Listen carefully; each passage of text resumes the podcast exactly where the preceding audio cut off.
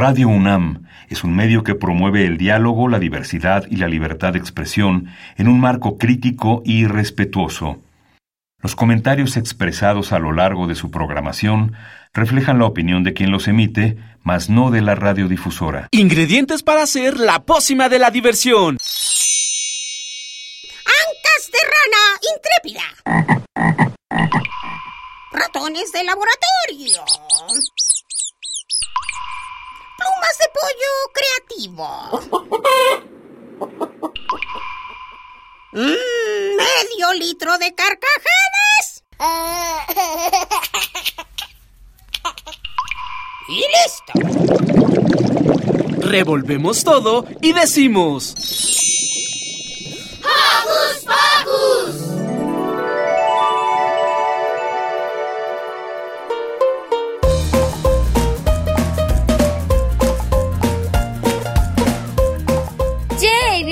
Queridos que escuchas. Una vez más a Hocus Pocus. Yo soy Sandy, los saludo con un sonoro beso. Y yo soy Silvia y estoy muy feliz de que nos estén sintonizando como cada semana. Y antes de continuar, queremos mandarles saluditos a los conductores, a Karen, nuestra productora, y le damos la bienvenida a nuestro equipo, a Giselle, que nos apoya en las redes sociales. Y por supuesto, no puede faltar el saludo cariñoso para Alex. Y ahora sí, arranquemos, porque hoy en Hocus Pocus acabamos de celebrar el Día de la Niña y del Niño. Y para no olvidar por qué es tan importante esta fecha, Demian nos habla de los derechos de los pequeños. También les traemos una entrevista con Leon Krause sobre la reedición de su libro, El vuelo de Eluan. En la nota de la semana, Dani nos dice cómo se celebra el Día del Niño alrededor del mundo. Además, Ricky platicó con el director de Fauna, Flora y Sustentabilidad, AC. Y en Hocus Pocus por Europa, Diego Emilio nos habla del 5 de mayo. Así que no se despeguen de su radio que ya inició Hocus Pocus. Solo confía, no lo olvides, no estás solo y recuerda que hoy es un día. Recuerda que nos gusta saber de ti. Síguenos a través de nuestras redes sociales. Puedes hacerlo desde tu compu, tablet o celular con ayuda de tu mami o papi. Facebook con nosotros, búscanos como Hocus Pocus Unam. Regálanos un like y comenta nuestras publicaciones y mándanos tus sugerencias musicales. ¿Y qué les parece iniciar con una rolita muy linda festejando nuevamente los Joco Escuchas? De Luna Santa, escuchemos Niños Medicina.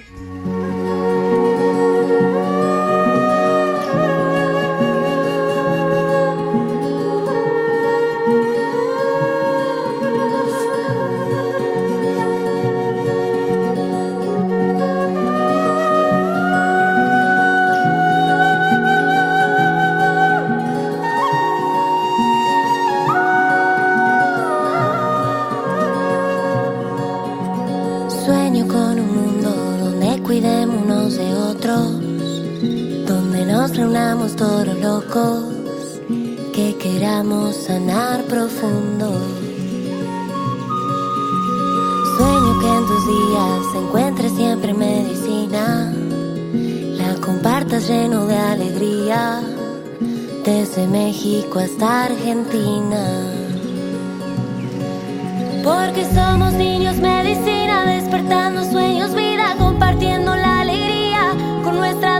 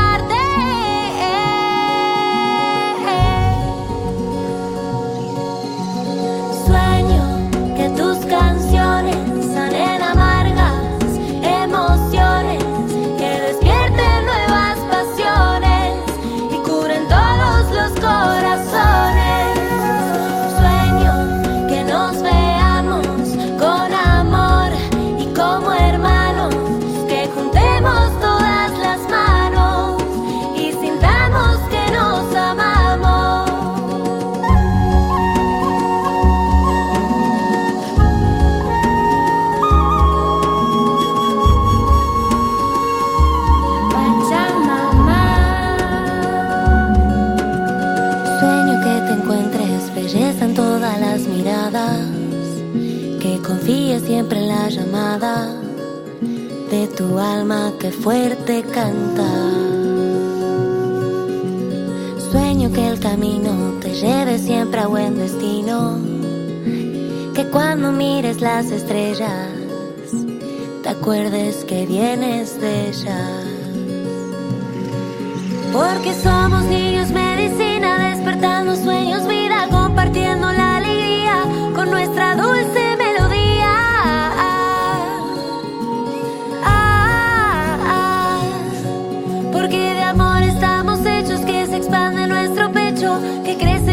se comparte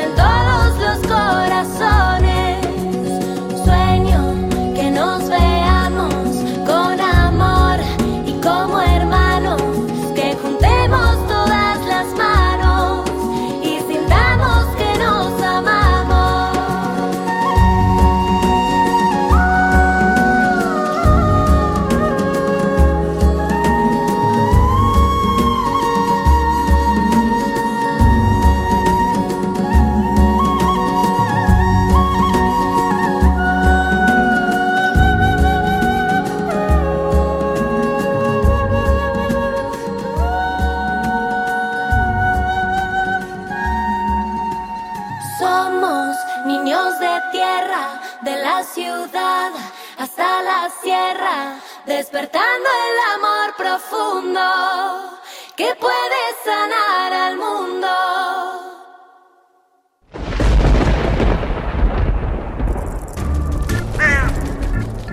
Chispas, radios y centellas. Estás en Hocus Pocus. Aquí en Hocus Pocus, además de celebrar, les recordamos que el 30 de abril es un día para tener presentes los derechos de pequeñas y pequeños. Escuchemos cuáles son con la siguiente nota de Demian.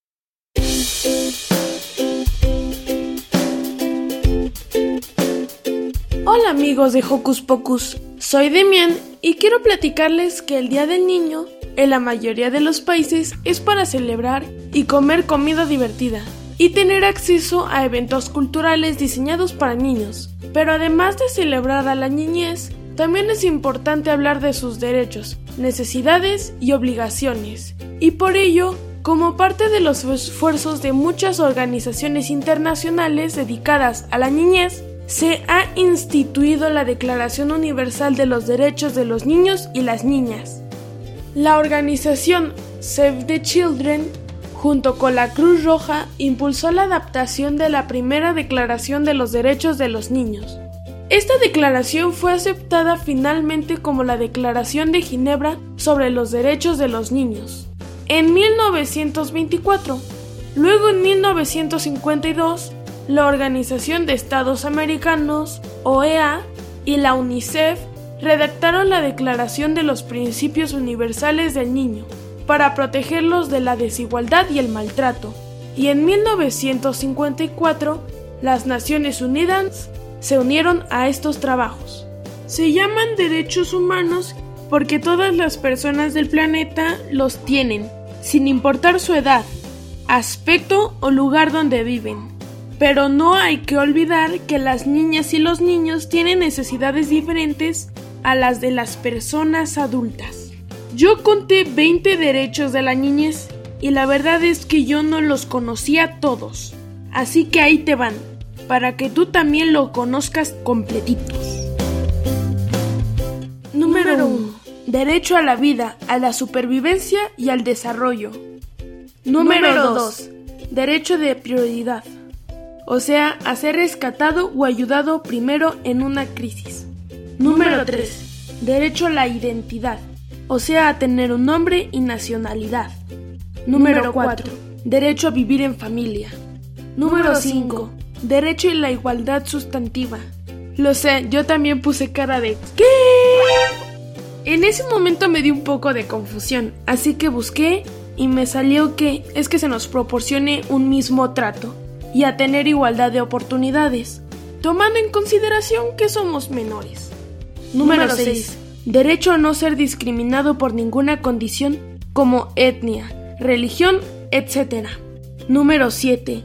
Derecho a vivir en condiciones de bienestar y en un sano desarrollo integral. Esto incluye vivir en un medio ambiente sano y sustentable. Número 8. Derecho a una vida libre de violencia. Número 9. Derecho a la protección de la salud y la seguridad social. Número 10. Derecho a la inclusión de niñas, niños y adolescentes con discapacidad. Número 11. Derecho a la educación. Número 12. Derecho al descanso y al esparcimiento. Número 13. Derecho a la libertad de convicciones étnicas, pensamiento, conciencia, religión y cultura. Este significa que tenemos derecho a disfrutar libremente de nuestra cultura, lengua, usos y costumbres, pero también a tener ideas y convicciones propias, siempre y cuando no agredamos a nadie y cumplamos nuestras obligaciones como buenos ciudadanos. 14. Derecho a la libertad de expresión y acceso a la información. Este es el derecho a que se tomen en cuenta nuestras opiniones respecto de los asuntos que nos afectan directamente a nuestras familias o comunidades. Número 15. Derecho de participación. Esto es en la sociedad, como miembros activos, ¿vale? Número 16. Derecho de asociación y reunión. Número 17. Derecho a la intimidad. Es decir, que tenemos derecho a que no se usen nuestros datos o imagen para difundir información que pudiera ser negativa de nosotros o nuestra familia. Y me voy a detener tantito aquí. Mamitas, papitos, tíos, abuelitos, todos. Tienen que pedirnos permiso si van a subir una foto nuestra a sus redes. Aunque sea su página de Facebook y ustedes hayan tomado la foto, somos nosotros y tenemos derecho a decidir si queremos que la compartan o no. Sobre todo cuando suben cosas que les parecen graciosas a ustedes, pero a nosotros no. Número 18. Derecho a la seguridad jurídica, o sea que la ley proteja nuestros derechos. Número 19. Derecho de niñas, niños y adolescentes migrantes. Este es bien importante porque muchos pequeños y pequeñas tienen que huir de sus hogares y quedan desprotegidos. Así que todos los gobiernos y personas debemos colaborar para ayudar a los migrantes. Número 20. Derecho de acceso a las tecnologías de la información y comunicación, así como a los servicios de radiodifusión y telecomunicaciones, incluido el de banda ancha e Internet. Algunos de estos derechos parecen como muy obvios, pero de verdad, antes cuando estos derechos no se reconocían, niñas y niños enfrentaban muchos riesgos y peligros, porque las personas adultas pensaban que solo ellas podían decidir qué era lo mejor, no les permitían expresarse. Vaya, esto en realidad sigue pasando, pero ahora existe esta guía para que todos nosotros hagamos conciencia de cuáles cosas tienen que garantizarse para nuestro desarrollo como personas sanas y felices. Por eso es importante que tú y tus amigos y amigas de la escuela conozcan sus derechos. Pero juntito con esto, también debemos recordar que no solo tenemos derechos, sino también obligaciones. Obligaciones. Número 1. Respetarse los unos a los otros. Entre nuestros derechos encontramos la igualdad. Y justamente de este se desprende esta obligación, el respeto hacia el prójimo, sin importar la raza, el sexo, la religión ni ninguna otra condición social. Si conoces a alguien que se la pasa burlándose o dejando a un lado a los otros, o si tú lo haces, entonces estás agrediendo los derechos de los demás. Tenemos que ser reflexivos. Número 2. Cuidar el medio ambiente. Si pedimos que nos respeten, debemos respetar y esto va hasta los animales, las plantas y el medio ambiente en general. Todo ser vivo merece respeto y protección. Número 3. Aprender. Debemos estudiar y esforzarnos por aprender y convertirnos en la mejor versión de nosotros mismos. Número 4. Ayudar. La igualdad implica que con nuestras limitaciones también tenemos que participar en nuestra casa, escuela y comunidad para hacerla mejor. Así que si en tu casa hay que lavar trastes y organizarse las labores, tenemos que apoyar. Y en la escuela si hay que colaborar, tenemos que hacerlo. Como ves, todo derecho conlleva una responsabilidad. Si quieres saber más sobre nuestros derechos y obligaciones, no te preocupes, te dejamos en nuestro Facebook unos links a material didáctico que es útil para niños chiquitos y para adolescentes, para que puedan con calma tú, tus papás y tus amigos checarlos y ser un experto en derechos y obligaciones. Y si tú crees que falta alguno, cuéntanos en nuestras redes sociales. ¿Cuál propondrías? Investigaciones especiales para Hocus Pocus de Demian. Reportero. ¡Chao!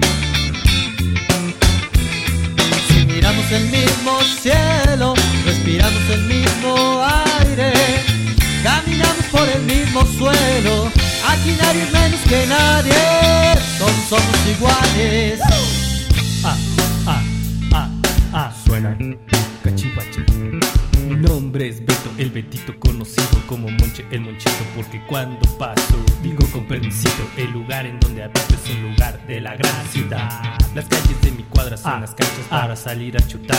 Dos piedras y paradas con distancias de seis pasos sirven de portería y este es nuestro estadio. Nuestro estadio, nuestro barrio, nos vamos imaginando que el partido Cruz Azul y Pumas. O tal vez Barcelona contra el Manchester. Y aquí pagan los refrescos el que va a perder. Después de clases, cumplo con mis tareas, mis deberes para así poder ver en la tele a los superhéroes. Ver a Batman ganarle a los malos. O Spider-Man trepando en lo más alto. Los fines de semana son las luchas y el domingo de paseo con mis jefes, mis carnales y me pongo mi cachucha. Y me pongo mi cachucha. Ah.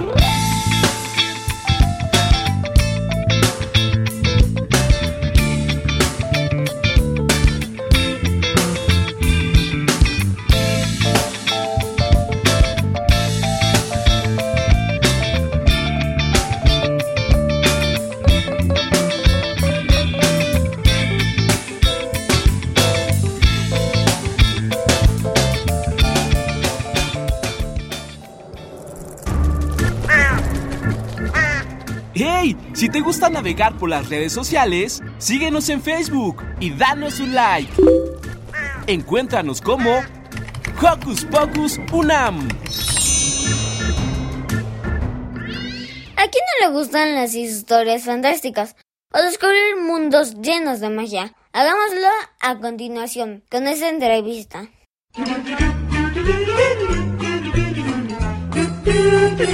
¿Listo micrófono? ¡Yeah!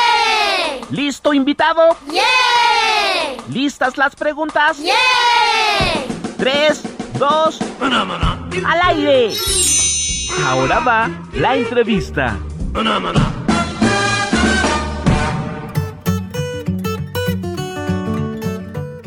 Muy Hola Joco Escuchas, yo soy Silvia y hoy estoy muy contenta porque nos acompaña el autor de una novela, una novela que, está siendo reeditada este año que se llama El vuelo de Eloan. Y el autor de esta novela es nada más y nada menos que León Kraus. Bienvenido, León. Es un placer estar con ustedes. Gracias por la invitación. Oye, cuéntanos, justamente el vuelo de Luan había sido publicado hace varios años y ahorita estamos viendo una reedición por Montena que además trae ilustraciones de Viviana Hinojosa. Cuéntanos además de esto, ¿por qué lo reeditaron? ¿Por qué sería lindo? ¿Por qué es importante que leamos el vuelo de Luan? Pues este, este libro nace de un sueño que tuve siendo yo un adolescente en el último año de la preparatoria, en donde me soñé metido en un nido, una especie de nido en la cara de una montaña y sentía que la montaña me expulsaba y yo no quería volar.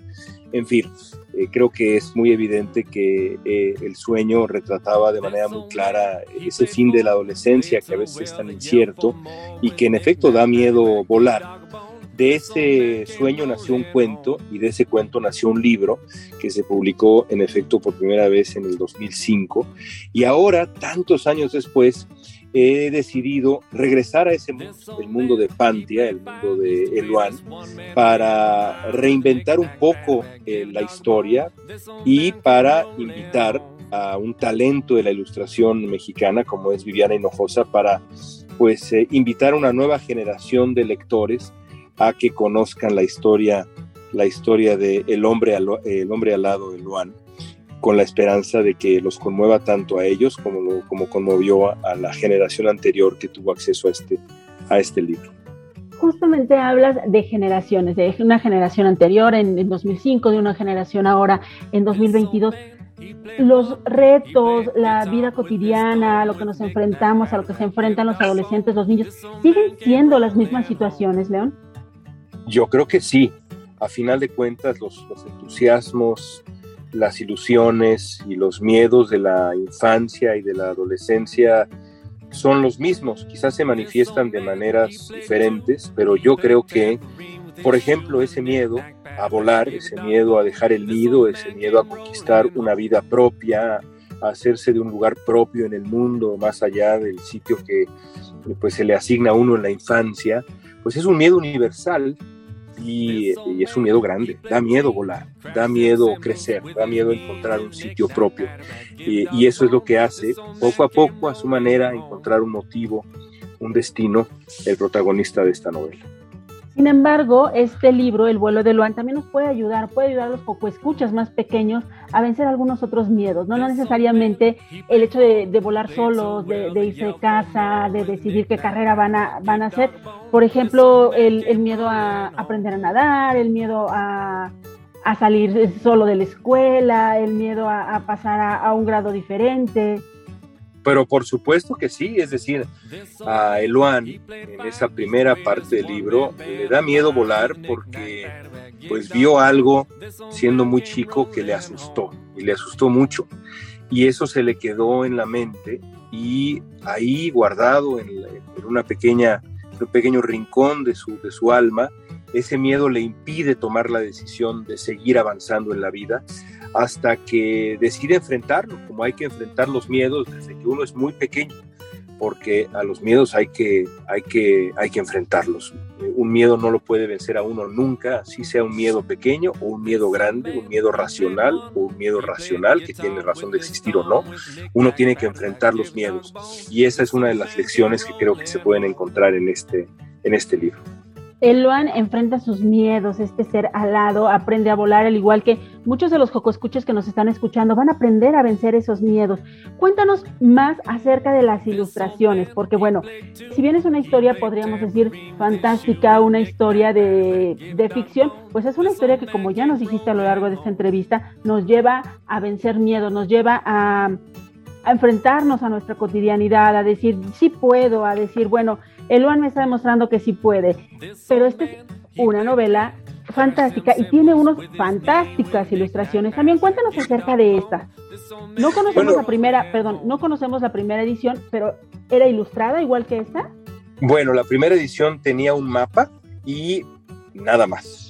Todo el resto del viaje a través del mundo de Luan, en la tierra de Pantia, como le bauticé, dejábamos todo a la imaginación. Y es un mundo tan rico en color y en sitios y en personajes que la posibilidad de sumar una ilustración a cada uno de los capítulos que pudiera por lo menos construir en la, en la mente de, mis, jóvenes lectores lo que es ese mundo es algo que me atraía muchísimo desde hace mucho tiempo. Y encontré en, en Viviana Hinojosa pues una cómplice maravillosa que entendió de qué tonos, de qué, de qué estilo, de qué sensaciones estaba hecho el mundo de Pantia. Y cada ilustración creo que ayuda mucho a, a entender exactamente quién es Eloan, quiénes son los muchos personajes que se va encontrando, cuáles son las ciudades míticas y eh, maravillosas que va, que va visitando y creo que al final la experiencia va a ser muy emocionante, muy emocionante. ¿Cómo surge este proceso, León? Tú le dijiste a Viviana, ah, yo quiero que aquí dibujes esto, o Liliana, a través de, de, la lectura y de lo que esta lectura le dejó, hizo estos maravillosos dibujos. Ahí este me encanta. Ah, bueno, ese, ese es el gran, eh, estás mostrando a la Nick, que es el eh, roedor consejero de Luan en la primera etapa de su, de su vida, que lo aconseja, lo guía y lo anima a buscar su propio camino. La verdad es que yo confié en el talento de Viviana, que es un talento enorme, salvo en un par de momentos en donde, digamos, pensé que las ciudades, sobre todo, que son que, las tengo en la cabeza de manera muy clara, podían acercarse más a mi concepción. Pero en el resto es el mundo que Viviana descubrió al leer el libro y, es un mundo mágico.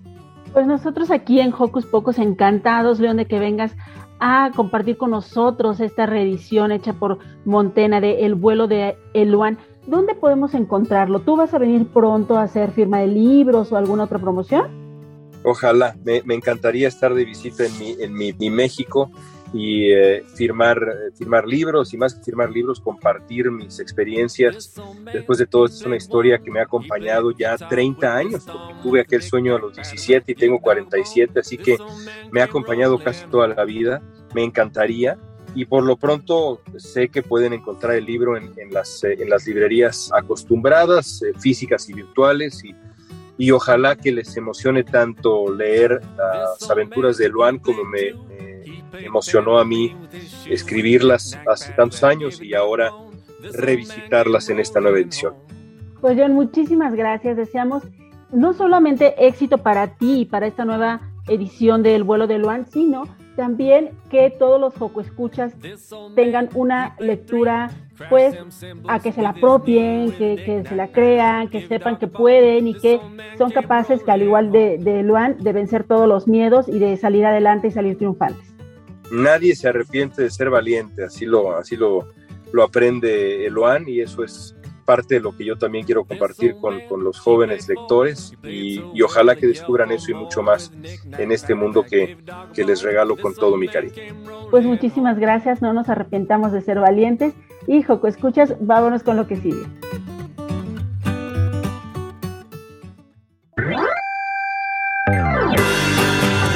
castillo construiré en la arena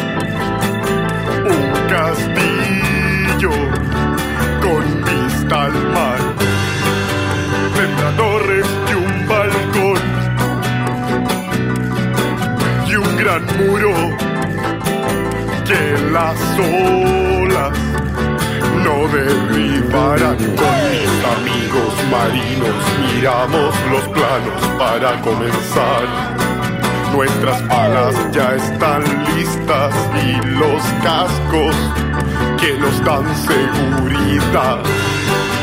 Qué bien quedará mi castillo de blanca arena con vista al mar. El arquitecto es un jurel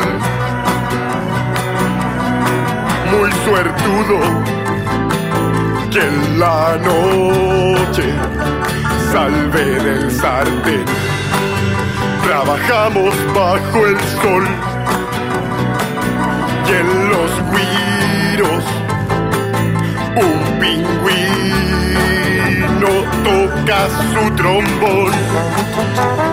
Qué bien quedó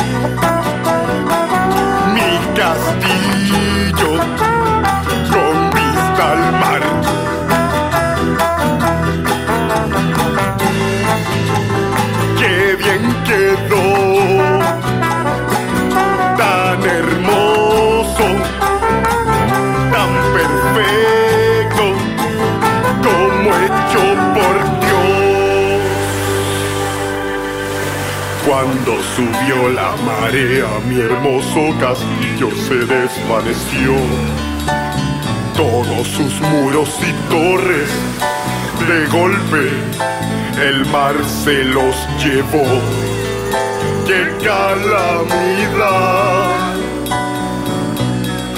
¡Qué tragedia! Volver a empezar.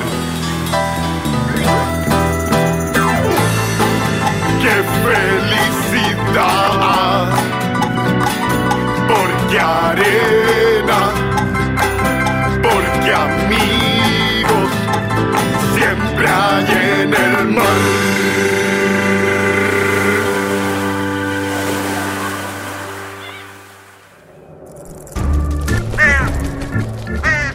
¡Hey! Sé parte de Hocus Pocus y busca nuestras redes sociales. En Twitter somos Hocus Pocus-UNAM y en Facebook Hocus Pocus UNAM. Niñas y niños son el futuro del mundo y por eso hay un día para celebrarlos. Descubramos cómo lo hacen en otros rincones de nuestro planeta con la nota de Dani.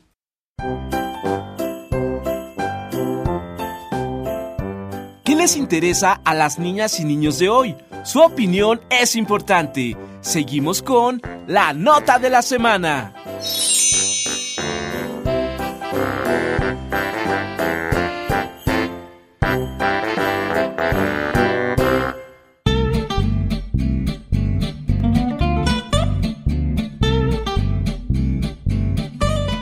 ¿Sabes cómo se celebra el Día del Niño en otros países?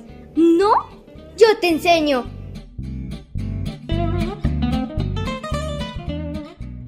Una celebración que me gustó mucho es Alemania, porque allí hay dos días para la niñez. Eso está divertido, ¿no crees? El primero de junio y el 20 de septiembre, los padres festejan a los niños. En Turquía se celebra el 23 de abril.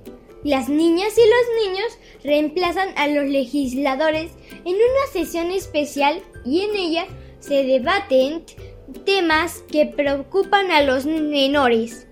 No sé a ti, pero a mí me encantaría entrar a las cámaras de senadores o diputados y poder decir lo que pienso de muchas situaciones de nuestro país.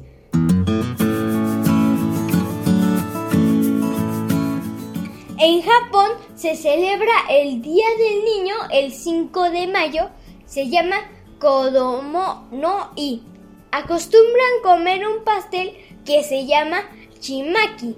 Niños y papás hacen banderas en forma de pez y la leyenda es que esos peces se convierten en dragones.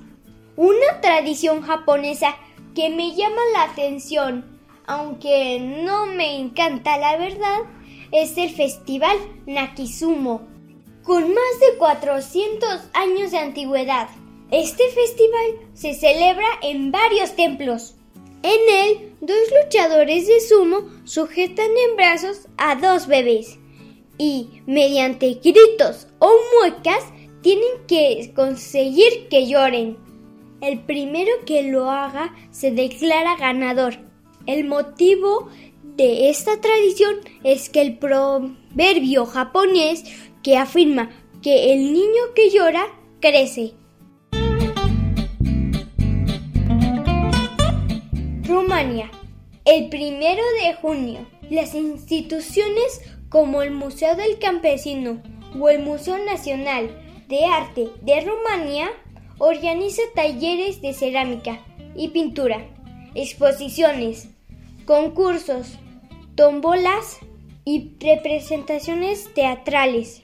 En lugares al aire libre se desarrollan actividades como danzas tradicionales o labores agrícolas. Enseñan a los niños a cultivar verduras y vegetales y explicándoles las ventajas de una dieta sana. En colegios y guarderías, ese día solo juegan y se come pastel. Todo eso me parece increíble.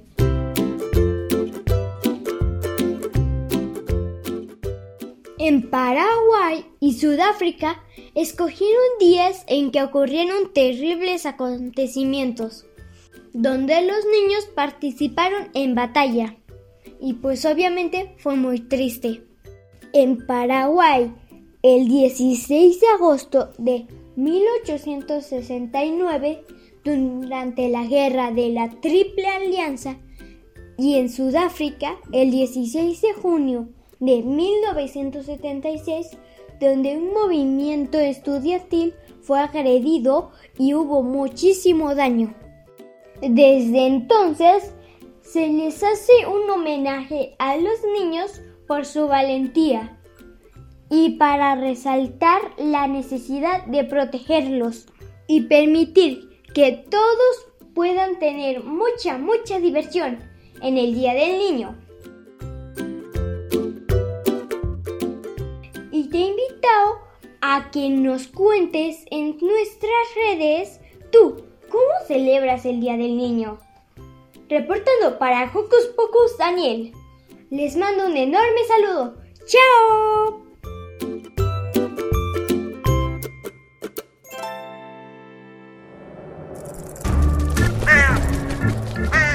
¡Hey! Si te gusta navegar por las redes sociales, síguenos en Facebook y danos un like. Encuéntranos como Hocus Pocus Unam. Para un buen cuidado de nuestro medio ambiente, es importante que todas y todos nos eduquemos en ello. Esa capacitación la podemos encontrar en el Instituto Mexicano de Fauna, Flora y Sustentabilidad. Escuchemos más de su propuesta en la siguiente entrevista.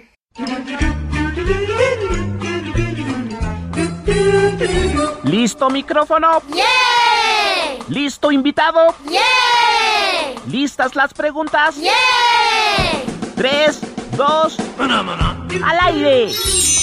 Ahora va la entrevista.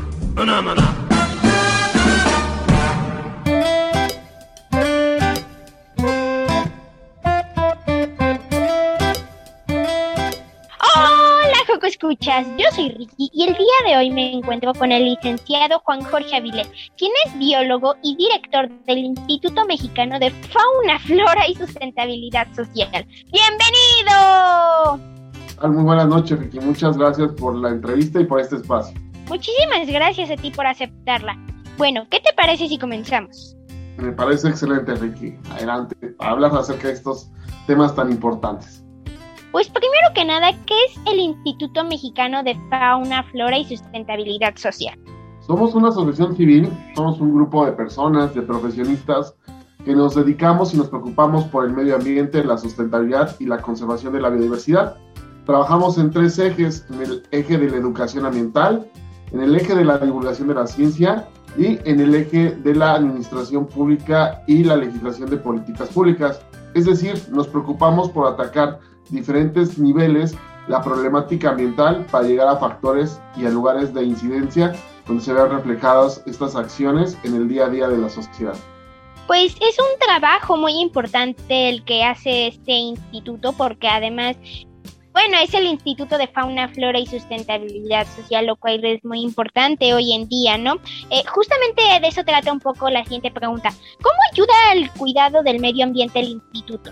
El Instituto Mexicano de Sustentabilidad Social hace, ayuda al medio ambiente desarrollando diversas actividades que involucran a la sociedad. Por ejemplo, tenemos nosotros capacitaciones de educación ambiental. Nosotros capacitamos a las personas para que ellos aprendan su huella hídrica, su huella ecológica. ¿Qué quiere decir esto? ¿Cuánto gastan de agua y qué es lo que deben de hacer para no gastar tanta agua? ¿Cuánto gastan de combustibles fósiles? Por ejemplo, cuando van en el coche o si vas por bicicleta o si utilizas de transporte público.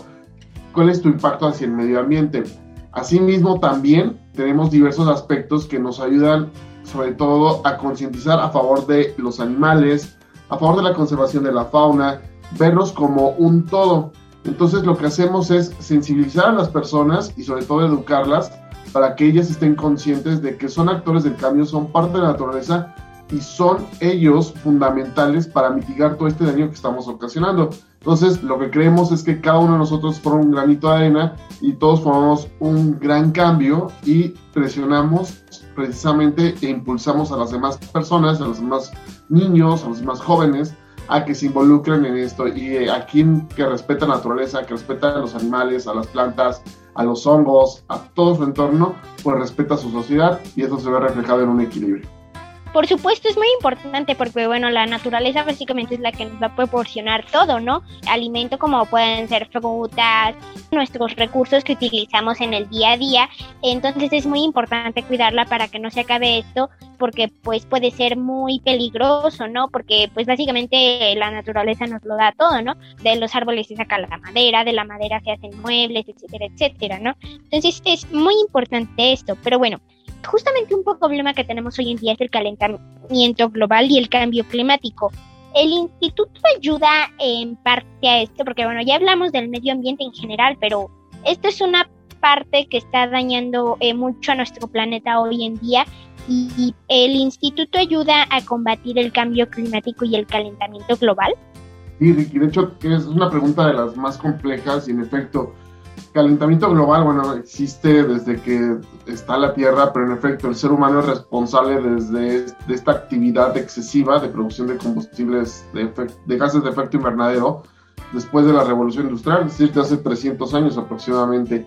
Lo que nosotros hacemos precisamente en el instituto es justamente eso. Todas estas estrategias van para mitigar. Principalmente sabemos que ahora para poder mitigar los diversos actores o los diversos factores, porque también hay personas que son responsables del calentamiento global, del cambio climático, que son muy pocos. De hecho, son tres países los que son realmente responsables, más del 60% de las emisiones, que es China, Estados Unidos e India.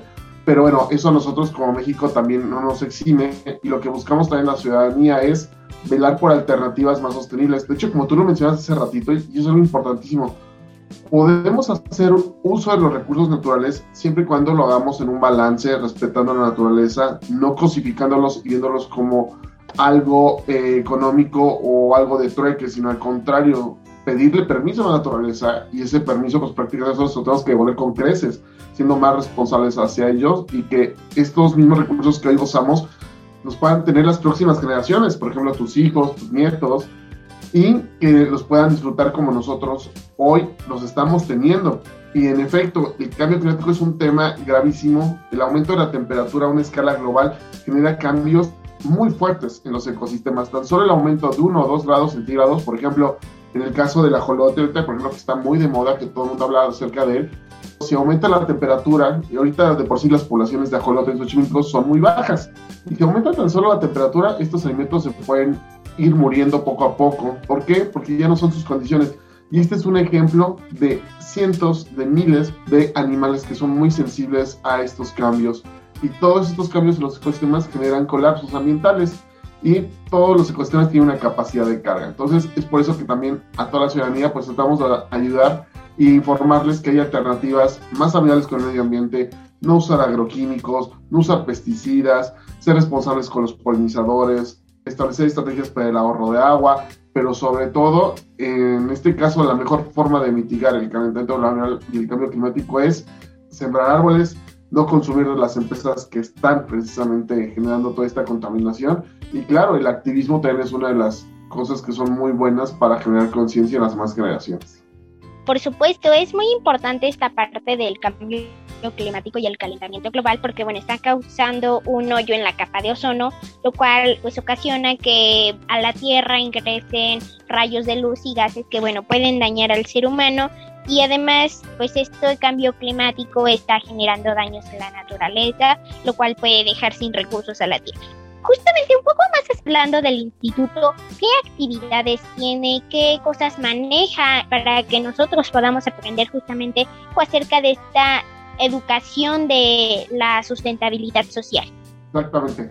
Contamos nosotros con diversas actividades, tanto a distancia como presenciales. La, presenciales tenemos talleres desde tres horas hasta diplomados presenciales que duran seis meses, los cuales, por ejemplo, algunos de ellos son gratuitos, como el Diploma de Educación Ambiental Urbana. Pero también tenemos la parte presencial, ya ahorita que estamos regresando después de la pandemia, jornadas de reforestación, donde puedes ir tú con tu familia a reforestar espacios. Tenemos también aliados, en donde por ejemplo tenemos también el Museo de Axolotitlán, que es parte de nuestra red, que es donde está la jolota, la gorda, que es la jolota que ilustra el billete de, los 50, de 50 pesos. Esa jolota existe y la tenemos precisamente en el Museo de Axolotitlán. También está precisamente las actividades que tenemos de desparasitación, esterilización y atención médica gratuita a los animales de compañía, perros y gatos, con la finalidad precisamente de generar una tenencia responsable hacia ellos. Y de igual forma diversas actividades que buscan reintegrar a la ciudadanía, por ejemplo, eh, avistamiento de aves, avistamiento de murciélagos en la noche. Todas estas actividades se hacen en conjunto con otros aliados o instituciones de gobierno. Y en la parte de a distancia, pues también tenemos talleres gratuitos desde que aprendes a hacer tus bombas de semillas para poder reforestar alguna área, hacer con material reciclado diversos animalitos y también capacitación. El instituto lo que busca es generar educación para todos, desde los 3 años hasta los 99 años y más. La idea es que la educación ambiental se tiene que hacer con la familia y con la comunidad. Por supuesto, es muy importante. Bueno, ¿cómo podemos inscribirnos a estos talleres y conocer un poco más de información acerca de ellos del que nos interese en particular? Claro que sí ingresando a la página www.i latina m F y S, que es la abreviatura del instituto imffss.org, podrán ustedes ver todas las actividades que tenemos para ustedes, desde los talleres gratuitos online hasta los cursos internacionales y nuestros diplomados. Hay una gran ventaja, Ricky, por ejemplo, todos nuestros cursos y diplomados cuenta con una certificación regulada por el Estado. Entonces, aparte de que el instituto te da una constancia, también nuestros cursos ya tienen un aval, que eso también te hace muy competitivo. Y, por ejemplo, niños, por ejemplo, pueden también ya capacitarse y sobre todo aprender divirtiendo, aprender jugando y aprender enseñándole a otros niños. Entonces, buscamos también mucho la inclusión de los jóvenes porque ustedes ya no son el futuro, son el presente. Por supuesto que sí, bueno, pues esto es eh, muy importante que aprendamos a reforestar nuestras áreas porque así, pues a lo mejor nos puede servir en el futuro y lo podemos hacer ahora y después y siempre, ¿no? Y pues puede igual ayudar a que ya no nos terminemos estos recursos. Por último, ¿cuáles son sus redes sociales? Y pues bueno, por ahí yo me encontré con algo muy interesante que es que tienen un podcast acerca de el hospital de plantas me parece entonces si nos puedes contar un poquito acerca de él y de sus redes sociales por favor Claro que sí, de hecho me faltaba explicarte eso. También tenemos la primera planta de reciclaje de Micel y tenemos el primer hospital y centro de conservación de plantas carnívoras que está en Cuamaco, está en Xochimilco. Puedes ir a verlo y puedes disfrutar de plantas carnívoras con tu familia. Y ahí es donde se dan las capacitaciones presenciales. El Hospital de Plantas es un podcast donde te hablamos acerca de los cuidados de tus plantas, de las enfermedades y ya vemos las plantas como seres vivos, no como seres de ornato. Y este podcast lo puedes también estar tomando. Y tenemos también cinco programas. Un programa en televisión en Imagen TV, en Canal 3, todos los viernes a las 9 y media. Un programa de radio en ADR Networks. Y a través de las redes del instituto tenemos el programa de Mujeres de la Ciencia, que hemos tenido mujeres de la NASA, mujeres científicas destacadas la Hora Ambiental, que es el noticiero oficial ambiental del país, con más de 150 comunicadores y periodistas ambientales y divulgadores de la ciencia, y nuestros programas que también hablamos acerca de especialistas en materia vegetal. Y nos puedes seguir en Twitter, Instagram, Facebook y TikTok como Instituto Mexicano de Fauna, Flora y Sociedad Social Así estamos en todas nuestras redes pues estaremos siguiéndolos por allá por sus redes sociales. Muchísimas gracias por habernos acompañado en esta entrevista y de verdad espero que puedan inscribirse a estos talleres y a estos cursos y los puedan tomar porque es muy importante que aprendamos a cuidar al planeta y al medio ambiente para que podamos seguir con él, para que lo podamos disfrutar y pues para que nos siga dando cosas. Eh, muchísimas gracias por habernos acompañado. Yo soy Ricky, él es Jorge Avilés, director del Instituto Mexicano de Flora, Fauna y Sustentabilidad Social. IMMFFSS. Buen día, adiós.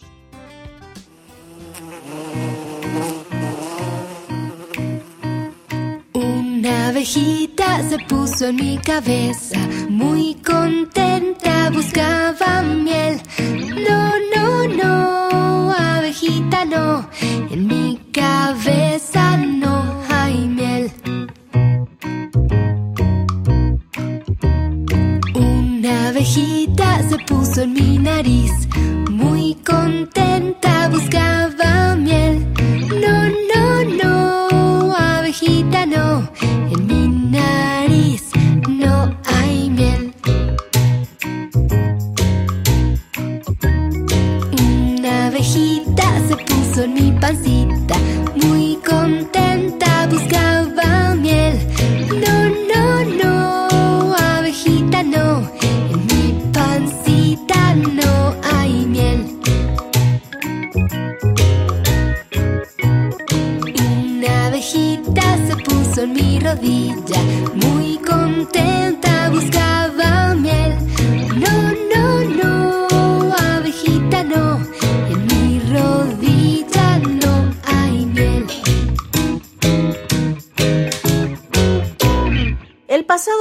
mayo conmemoramos la Batalla de Puebla, un enfrentamiento que se dio en el contexto de la Guerra de Reforma.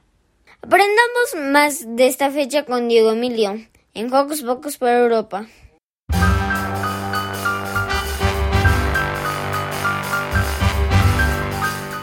¿Qué tal amigos? En Hocus Pocus para Europa platicaremos con Alfredo Ruiz Islas, historiador y escritor interesado en la enseñanza y la divulgación de la historia, el estudio de la vida cotidiana y la relación entre la historia y la literatura, y ganador de algunos premios literarios, que nos platicará sobre los conflictos entre México y Francia en el siglo XIX.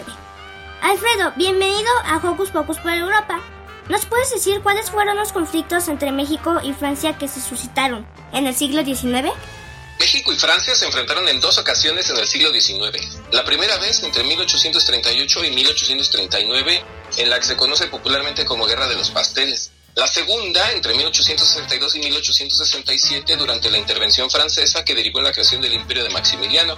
Lo más común suele ser pensar en Francia como ese país del que se tomaron muchas influencias, la Francia que llegó con dinero e inversiones y que le sirvió a Porfirio Díaz para transformar las ciudades mexicanas y también para tratar de modificar las costumbres de la población. Sin embargo, en algún momento fue un enemigo feroz de México. Así es, Alfredo. Las costumbres y la cultura de Francia en general fueron más notorias en el siglo XIX. Siempre ha habido controversia sobre si la cultura francesa fue benéfica o no para México, sobre todo en época del porfiriato. ¿Nos puedes platicar un poco sobre la guerra de los pasteles? Es un conflicto complejo. Se suele pensar que el origen es la negativa de México a pagarle a un pastelero francés por los destrozos que le habían causado varios militares durante un motín. Por eso es el nombre de Guerra de los Pasteles. Y en parte es cierto. El gobierno francés presentó reclamaciones a México para que se indemnizara a los franceses que habían sufrido daños en sus propiedades en alguno de los desórdenes que abundaban en el país en el siglo XIX. Sin embargo, había otras razones. Francia quería obligar a México a que le diera las mismas facilidades para comerciar que le había dado a Inglaterra o a los Estados Unidos. Como México no se dejó presionar, los franceses buscaron un pretexto para atacar y lo encontraron. Primero, en las reclamaciones que acabo de mencionar. Segundo, en el maltrato que sufrían algunos franceses en México. Al final, bloquearon los puertos mexicanos y atacaron Veracruz. México intentó defenderse, pero fue inútil. Luego de algunos meses tuvo que acceder a pagar las indemnizaciones y a dar facilidades a los comerciantes franceses. Ya veo, la mayoría de las veces desconocemos los motivos que orillaron a Francia a intervenir en México. El acontecimiento histórico Guerra de los Pasteles, como dices, es un entendido como los daños que se causaron a un pastelero francés, pero pocas veces abordamos ese tema como debería de ser. Platícanos un poco sobre la intervención de Francia en México. La intervención francesa se entiende a partir de dos cosas. Una, el ansia que tenía Francia de expandirse por el mundo. Otra, la necesidad de los conservadores mexicanos recién derrotados en la guerra de reforma de hacerse con el poder. Estos dos actores se sumaron y dieron como resultado que en 1862 Francia atacara nuevamente a México, nuevamente para exigir que el gobierno mexicano pagara las deudas que tenía con los franceses. Quizá el episodio más famoso de la intervención es la batalla de Puebla, donde triunfaron los mexicanos, aunque pocos meses después el ejército francés se impuso y controló la mayoría del territorio nacional. Maximiliano llegó en 1864, estableció el imperio y trató de implementar un plan de gobierno que, entre otras cosas, modernizara la educación y ampliara, ampliara los derechos de la población indígena. No tuvo oportunidad de lograr mucho, carecía de apoyo popular, no tenía fondos suficientes para hacer frente a los gastos que implicaba la administración del país y para colmo, el ejército francés terminó por retirarse.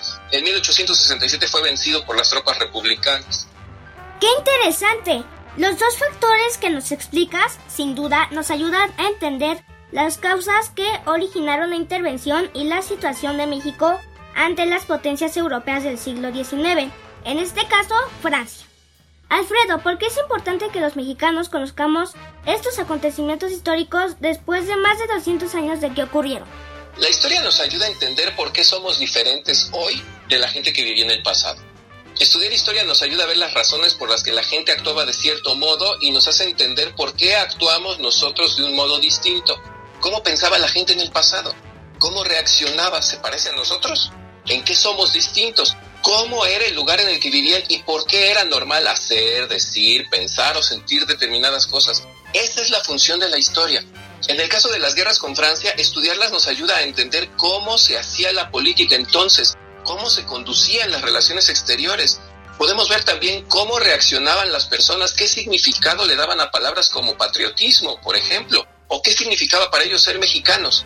Eso nos ayuda a vernos a nosotros. Somos distintos de esas personas. ¿Qué tanto hemos cambiado? Más importante, ¿por qué hemos cambiado? Estoy de acuerdo. La historia es la mejor manera de comprender el pasado con objetividad además de que nos ayuda a entender mejor nuestra forma de ser en el presente en vista de nuestros antecedentes.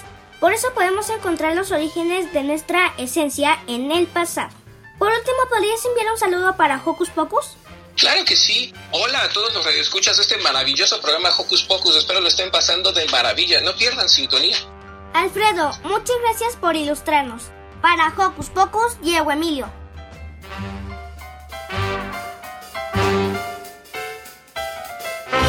Y por hoy hemos llegado al final del programa. Pero no olviden que nos escuchamos la otra semanita. Mientras tanto, nosotros nos despedimos con un apapacho sonoro.